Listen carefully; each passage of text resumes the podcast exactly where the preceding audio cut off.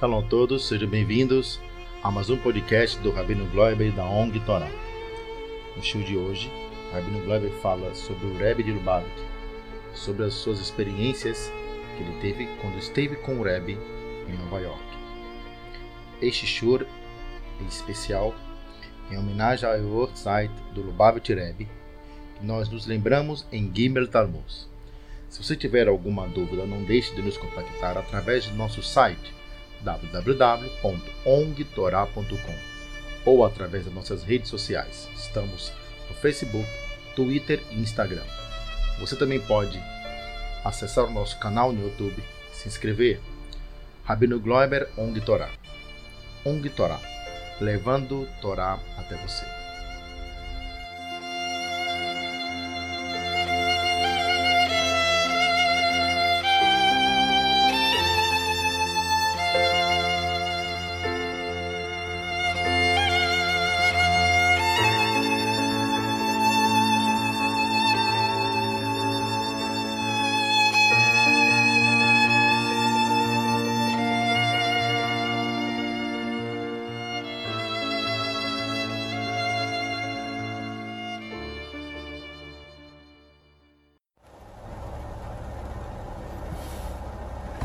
Shalom Ubrahá. Hoje eu vou contar para vocês uma história a pedido do meu grande amigo Shlomo Zalman, no Jacarepaguá, que pediu para mim contar alguma coisa sobre o Rebbe de Lubavitch. Rebbe de Lubavitch, que eu pessoalmente estive muitas vezes com ele, recebi bênçãos e me impressionei muito, mas o muitas vezes a gente se impressiona com a grandeza uh, do, do tzadik. Mas, quando acontece alguma coisa na prática, a gente vê que a gente não tem ideia de quanto é essa grandeza. E o que me aconteceu é um caso pessoal que no ano judaico de Tafshem Memtet, o ano em português era 1989, o Rebbe falou que esse ano vai ser o ano da construção. Quem não tem casa própria, compre a sua casa própria. O Rebbe falou que ele vai participar com 100 dólares eh, do bolso dele para cada pessoa que comprar casa própria. Quem não tem apartamento, compra apartamento. Instituição que não tem é, sede própria, compra sede própria. E o ano inteiro o Rebbe estava pedindo, pedindo, pedindo isso. E eu, muito inteligente, a gente se acha, né, de vez em quando, é bem, é bem aqui, combina com a Paraxá da semana, Paraxá de Cora, Cora que sejava mais inteligente do que os outros, né? Então eu, muito inteligente, eu fui para um corretor de imóveis. Eu morava em Kiryat Malachi, pagava um aluguel de 90 dólares trabalhava como melamed, era professor e fui para um corretor, perguntei para ele quanto vale esse apartamento que eu estou morando nele. Ele falou, olha, hoje vale 18 mil dólares. Malach era uma cidadezinha perdida, era caminho para nada lá. Então, você imagina aqui, não sei, Cubatão, uma coisa assim. É, é, melhor do que Cubatão, mas imagina assim, uma cidade que nem, é, nem, nem a praia, nem a montanha, nem para cá, nem para lá. Aí eu perguntei, daqui a 10 anos, quanto vai valer esse apartamento, para ver quanto eu vou ganhar? Aí ele falou, não, daqui a 10 anos vai baixar para 16 mil. Pelo jeito que está a cidade, que cada vez o, o, as pessoas estão saindo de lá e estão chegando lá imigrantes de países africanos e não parece que o preço vai subir. Tipo, ficou um lugar mais barato a ponto de, de ser mais acessível para os imigrantes. E, então, é, é, a tendência era essa, quer dizer, quanto mais acessível para os imigrantes, mais imigrantes chegariam e ficaria mais acessível ainda. É, então, meus amigos vieram e, e, me falaram que, que olha, é, é, vieram me mostrar o cheque do Rebbe, Eles compraram apartamento, me mostraram o cheque do Rebbe, falaram, você está perdendo oportunidade. Eu falei, vou pegar empréstimo, estou numa cidade que os preços só estão baixando, não vou esperar baixar mais. E aí eu, eu compro. O que aconteceu? No final do ano, Tafshamemtet, o Rebbe falou, o próximo ano vai ser o ano dos milagres. E eu fui perguntei para o maior rabino de Krat Malachi que, o que ele está sentindo, que tipo de milagres vão ter no mundo. Ele falou, olha, o mundo inteiro está igual e vai continuar igual. Não tem nenhum sinal que nada vai mudar. O único milagre que pode acontecer é que na Argentina é, assumiu um presidente sírio, é, de origem síria, que era o Carlos Menem. Pode que isso vai incentivar os antissemitas, que o governo vai, vai tratar com menos rigor então pode ser que os milagres vão ser para os argentinos. De novo, novamente milagres para os argentinos, né? como sempre. Mas, infelizmente, não foi.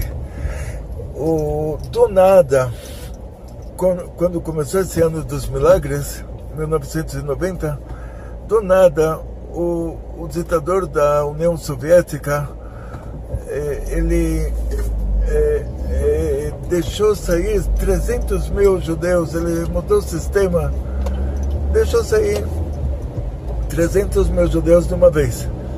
É claro que eles vieram para Israel, pegaram todos os apartamentos que tinham para alugar, pegaram empréstimos em bancos que eles tinham direito como novos imigrantes, compraram todos os apartamentos que estavam à venda, e isso causou com que os preços subissem a ponto de o meu apartamentozinho lá, que estava 19 mil dólares, é, subir para 90 mil, o aluguel de 90 dólares subir para 400 dólares e, consequentemente, eu fui despejado.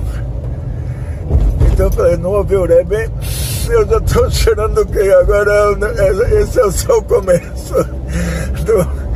Mas vou aprender, vou, vou aprender é, a gente está escrito na Parashá que o que a gente aprende de Parashat Korach tem um, um, mandamento da Torá, não seja como Korach.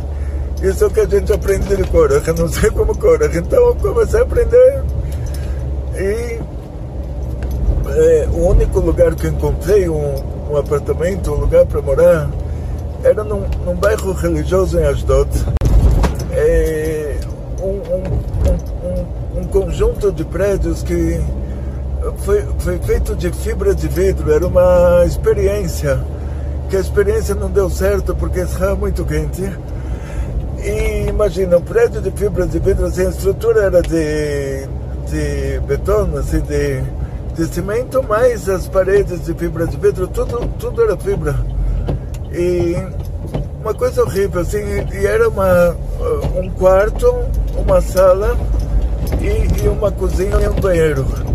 Vamos dizer, a, gente estava uma família com duas meninas, uma era nenê ainda, então a nenê ficou com a gente no quarto e, e a maiorzinha tinha cinco anos, cinco aninhos, ela ficou dormindo na sala. Você imagina a situação. Aí eu, eu falei para minha mulher, vamos mudar para o Brasil, lá a gente se vira, o que, que eu vou fazer? Meu, meu pai fugiu para o Brasil, minha mãe fugiu para o Brasil, chega uma hora que a gente acaba fugindo também. Então o Brasil é um lugar bom. Quando você não tem como ir para os Estados Unidos, para a França, para a Inglaterra, para o Canadá. É um lugar quando tem uma falta de opção, então foge para onde você pode. E o que aconteceu na prática é o que aconteceu na prática é assim, é, Deus me livre, é, eu vim verificar se tinha trabalho no Brasil. O meu pai falou, na hora que eu cheguei, o, os americanos começaram a guerra lá no, contra o Iraque.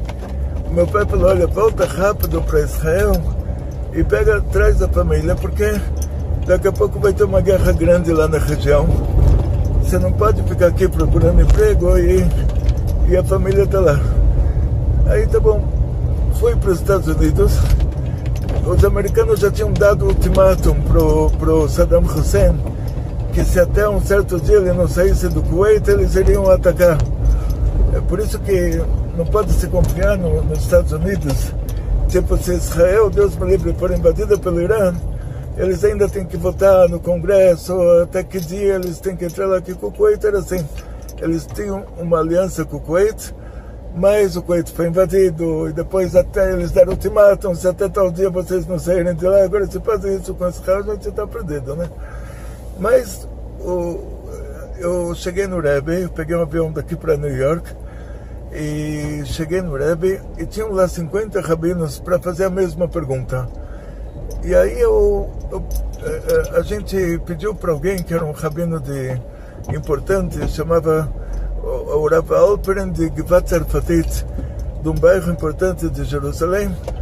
Então ele, ele conversando com o Rebbe pessoalmente, ele seria seria mais autoridade para repassar a mensagem do Rebbe. E ele entrou em nome de todos e perguntou para o Rebbe o que fazer. Porque o governo de Israel tinha espiões no Iraque, o governo americano tinha espiões no Iraque, tinha lá FBI, CIO, Interpol, todo mundo tinha espiões lá. E todos os espiões falaram que o Saddam tem muitos mísseis de gás. Ele já tinha feito uma experiência tinha saído em Israel uma. É, é, eu, eu, me lembro, eu vi no jornal, é, eles destacaram numa cidade no Kurdistão, Kurdistão iraniano, tem uma foto de uma feira que o feirante está morto em cima das laranjas, a mulher com a criança mortas em cima das laranjas, o cachorro e o gato mortos do lado. Quer dizer que jogaram um míssil de gás, todo mundo morreu na hora, respirou, morreu. Então, ele fez, já tinha jogado um. E todos os espiões falaram que ele tem um monte para jogar. O governo de Israel distribuiu de graça máscaras de gás.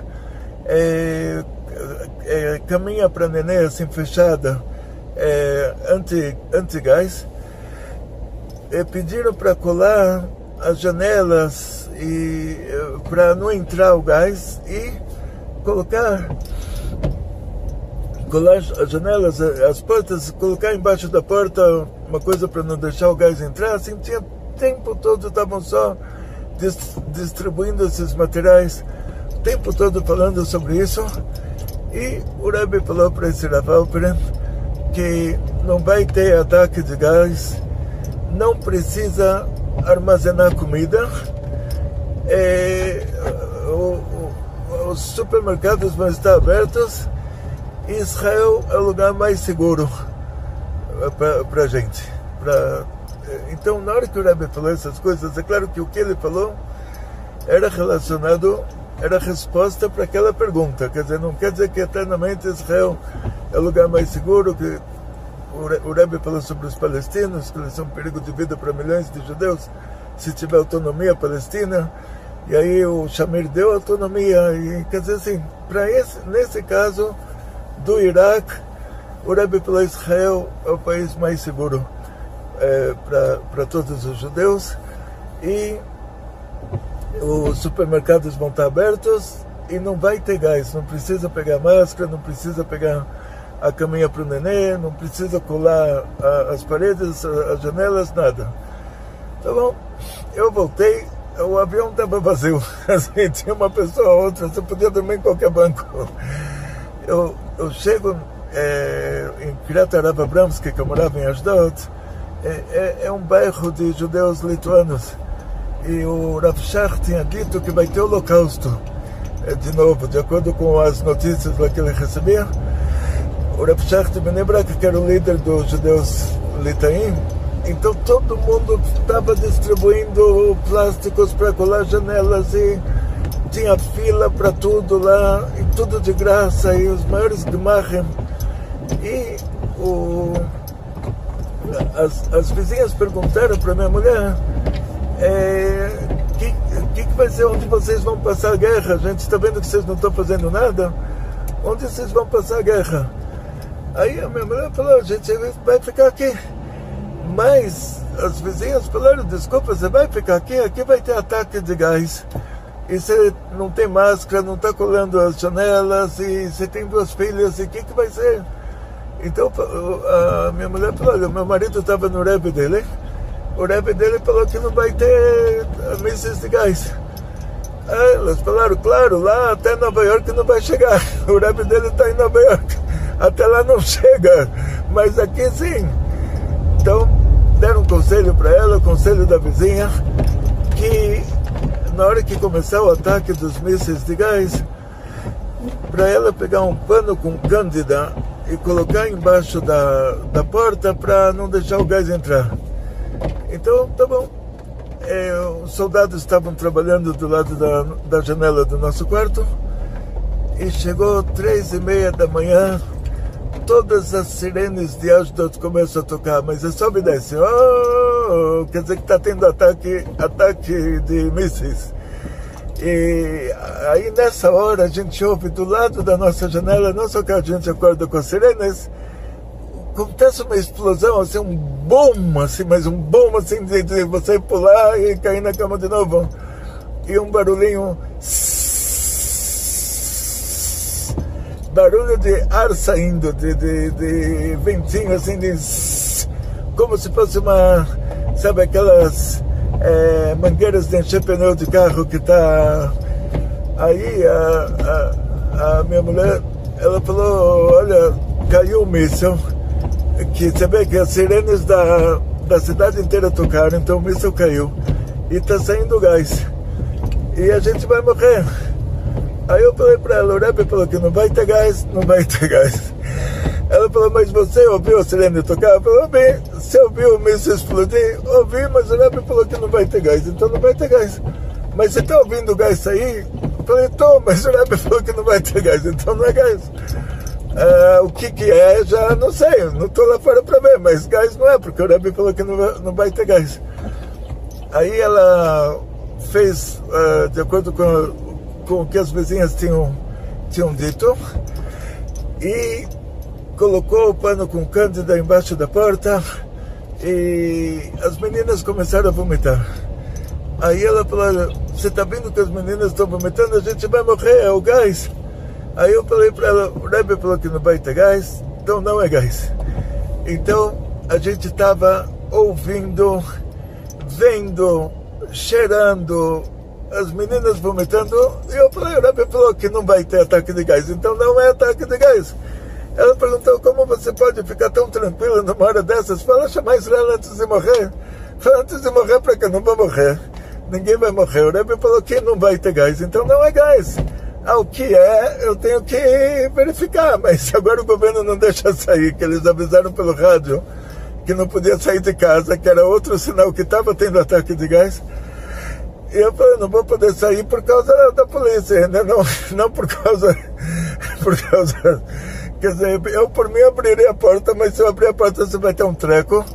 Então você vai achar que vai entrar gás na casa inteira. Então é, não vou abrir a porta por causa disso. Mas não que eu acho que está tendo ataque de gás. Porque o Rebbe falou que não, não vai ter ataque de gás. O governo só avisou às 11 da manhã que no, o míssil passou em cima de Ashdod, mas caiu no mar e caiu fundo no mar, lá eles não encontraram e eles é, realmente não sabem o, o, que era, não, não, não tiveram como, como analisar.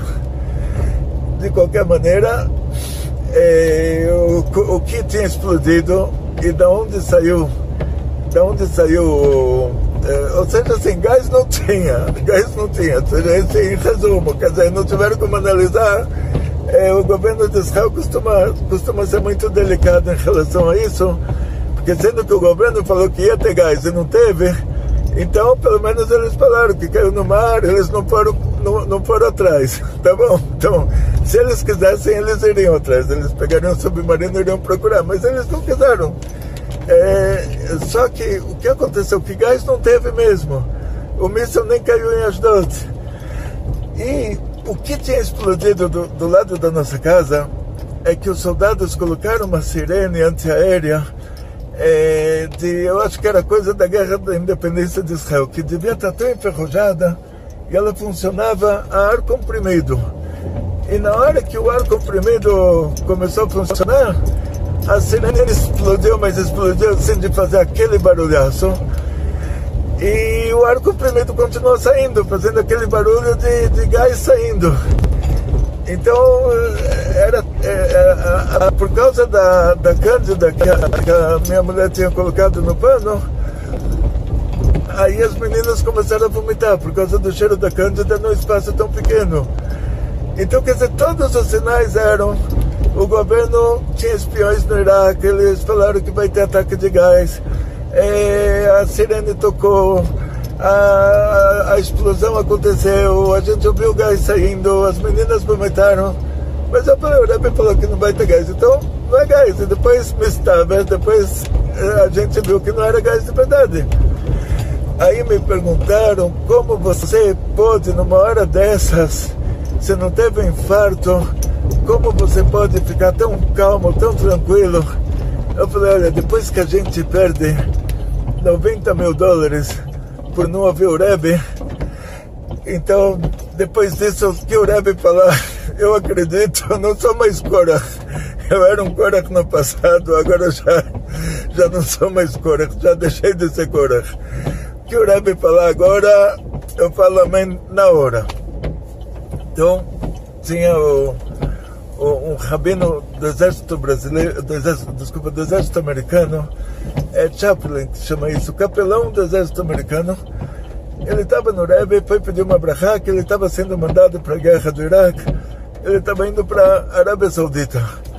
Aí o Rebbe falou, falou para ele, você não se preocupa, você não vai para a Arábia Saudita, é, leva uma, uma Megillah, uma Megillah com você, porque a guerra vai terminar em Purim o, o Rebbe falou isso para ele. Então, na, nesse dia saiu no Jornal de Israel a maior gozação. Olha, esse Rebbe de Lubavitch, ele está dizendo que, que a guerra vai terminar em Purim e o Rabino lá está indo com o exército americano, vai entrar num porta-aviões e vai para a Arábia Saudita, ele está dizendo que ele não vai desembarcar. Então, quando chegou esse rabino chegou na Arábia Saudita, os árabes, o rei da o Faisal, rei da Arábia Saudita, não deixou ele desembarcar. Avisou os americanos que na Terra Santa lá não pode pisar um judeu. Então, então você ouve, entende aí? Lá é a Terra Santa, né? O judeu não pode pisar lá. Então o que, que eles estão querendo em Jerusalém para quê, né? Se a Terra Santa deles é lá, então deixa a gente com a nossa Terra Santa. E o Rabino então foi mandado para é, dirigir o, os mísseis, antimísseis americanos, o Patriot. E aí ele foi entrevistado dezenas de vezes lá em Israel e sempre ele falou isso, que o Rebbe falou para ele que a guerra vai terminar em Purim. E cada vez aparecia no jornal uma reportagem fazendo uma gozação, mas cada vez era uma gozação um pouquinho menor.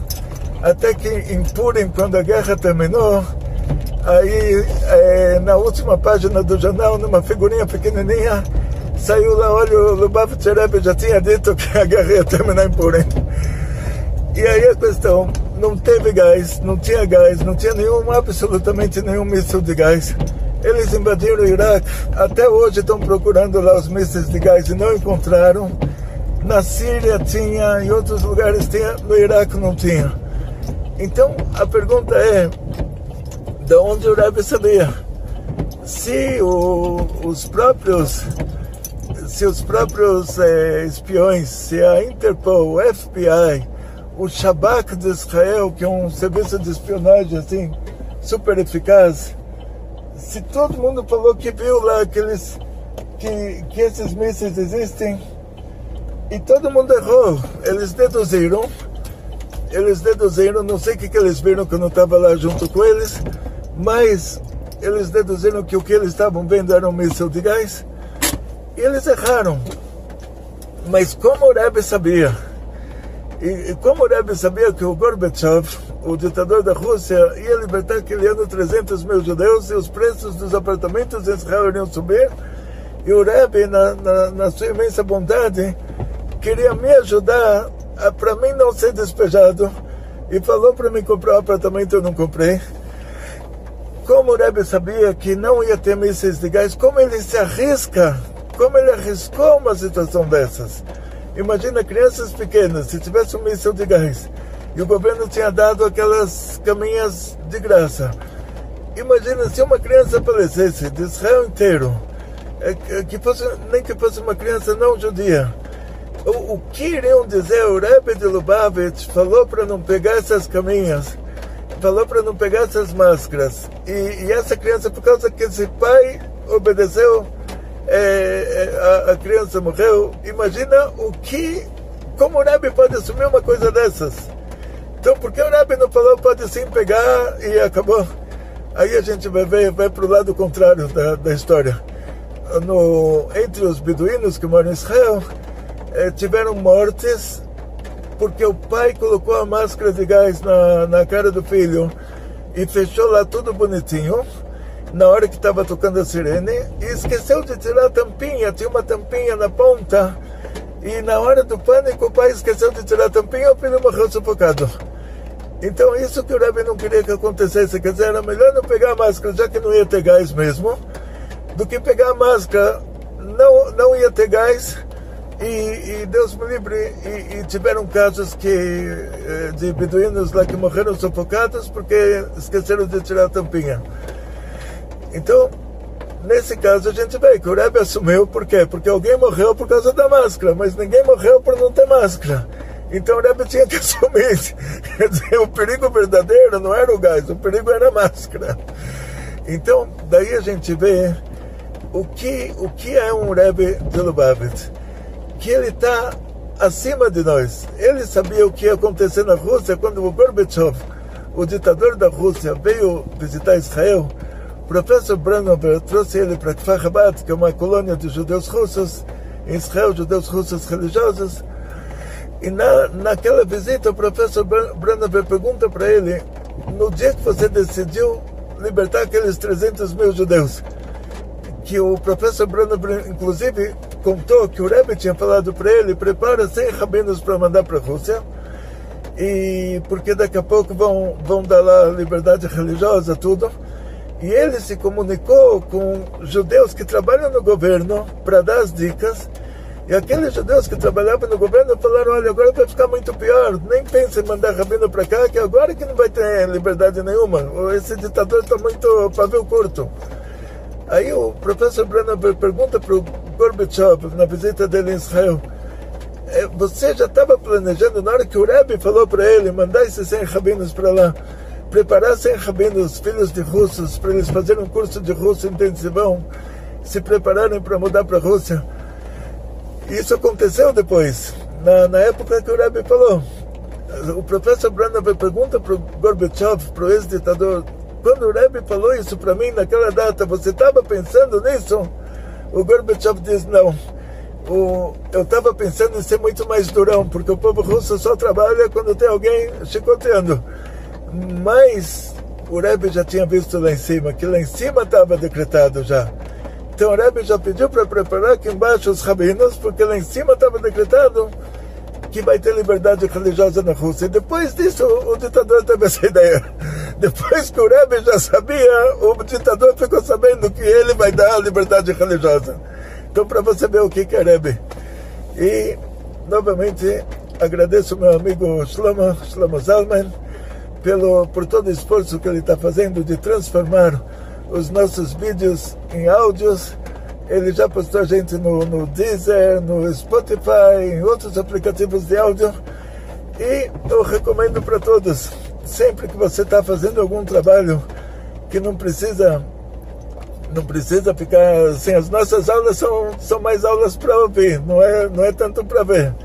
Então você pode colocar o telefone no bolso, no Viva Voz ou no, ou no Bluetooth, com o fone de ouvido no Bluetooth e ouvir, ouvir a nossa aula enquanto você está ajudando a esposa em casa, enquanto você está lavando louça para sua esposa para deixar ela feliz, enquanto você está arrumando a casa para deixar a esposa feliz, enquanto você está fazendo o que você precisa, que no trabalhos que não precisam de muita concentração, aí você pode ouvir a nossa aula no mérito dos nossos voluntários, do, do Rogério, da Tabata na Itália, que estão cuidando tão bonito do nosso canal do YouTube, tão fofos, no mérito do Shlomo Zalman, que está transformando o nosso canal do, do YouTube num, num canal de áudio, no mérito deles que vocês consigam ouvir as nossas aulas enquanto vocês estão ajudando a esposa em casa fazendo qualquer outra coisa, é, viajando, não sei, no, no caminho, no, é, todos vocês tenham muito sucesso, muita saúde, muito dinheiro, muitas felicidades. Não se esqueçam de se inscrever no nosso canal, colocar o sininho, se inscrever no nosso canal no Spotify, no Deezer e no outro aplicativo que o Shlomo depois vai falar para vocês qual que é. E tudo de bom. Arbe, arbe, Muito sucesso. Kol